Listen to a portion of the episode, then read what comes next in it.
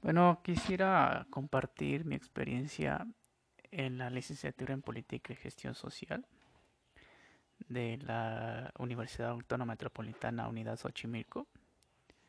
Eh, si de alguna forma esto te sirve para eh, tener una decisión sobre si estudiar esta carrera o no, o estás interesado en, en estudiar en la Unidad Xochimilco, creo que esto eh, te servirá de bien. Y también es un ejercicio que hago para posteriormente escuchar estos audios en años posteriores y hacer una retrospectiva de mis opiniones en este momento. Este capítulo está siendo grabado el 14 de agosto del 2020, media pandemia. Bueno, sin más dilación, estoy a un año de terminar la carrera y mi experiencia eh, se puede decir que si la quisiéramos clasificar del 1 al 10, yo sacaría un 7.5, un 8. Y lo hago por las siguientes razones. Eh, los primeros 5 trimestres, porque el agua se maneja por trimestres, los primeros 4 o 5 trimestres, mm, yo no sabía ni en qué carrera estaba, ni qué materias iba a llevar, ni ni qué maestros eh, de qué perfil tenían, y mucho menos mis compañeros. Es una carrera en la cual muchos ingresan porque no se quedaron en derecho, es una carrera en la cual muchos ingresan porque piensan que no va a haber matemáticas o creen que es una carrera bastante fácil, además de que eso no ayuda de que es una carrera que no es muy bien conocida, no es eh, bien conocida y eh, no le ayuda la denominación de gestión social. Eh, algunas cosas que me molestan de la carrera es que es de todos los trimestres hay un módulo de teoría, todos los trimestres. Y es tanta la teoría que llega a ser hasta cansada, en la cual no te da la oportunidad de salir más allá tener un poco de praxis, es decir, un poco de prácticas. En la Xochimilco se beneficia en materia de prácticas a los de biológicas, de otras áreas y por lo menos en el sector de ciencias sociales esto no es así. Eh, les repito, tengo un año que ah, estoy a un año de terminar la carrera y no hemos tenido ninguna práctica. Eh, algunos compañeros de otros grupos han tenido eh, salidas a, un acuario, me parece, y seamos sinceros, eso no es ningún tipo de práctica. Otra cuestión que no apoya la carrera es que el tipo de profesores. Eh, la UAS Xochimilco cuenta con una base de profesores bastante vieja, para ser honestos. Con esto quiero decir que los profesores están en el promedio de, en el rango de edad de 50, 60, 70 años. El, los únicos profesores que ha tenido, eh, se puede decir, jóvenes, son de 32, 33. Y ese es un gran motivo por el cual esta carrera pierde puntos, porque ante esta situación de tener profesores bastante eh, mayorcitos, eh, no tienen noción de el uso de las TICs, no tienen noción de nuevas formas de pensamiento, eh, algunos se quedan con la teoría de Marx, eh, teorías ya muy viejas y en mi consideración ya no sirven. Eh, yo creo que esta es una carrera la cual la tienes que completar con algo más, ya sea con derecho, con economía, con administración.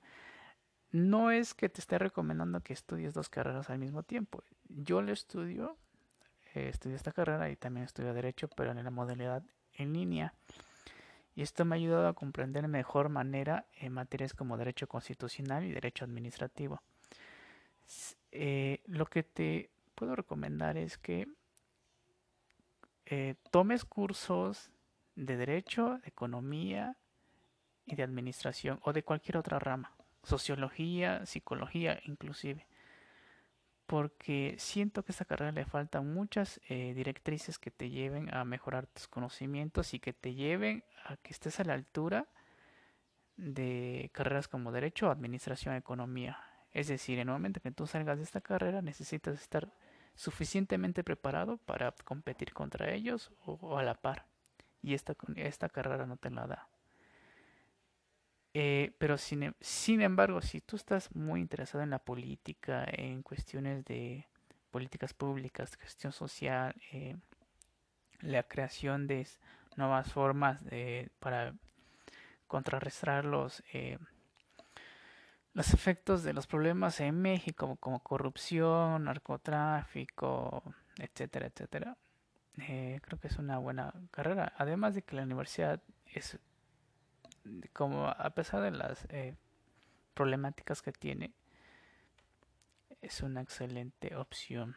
Ahora, si tú eh, estás interesado en esta carrera, mis recomendaciones es esa, la primera de cruzar otra carrera o tener un diplomado en algo más o interesarte en otras cosas.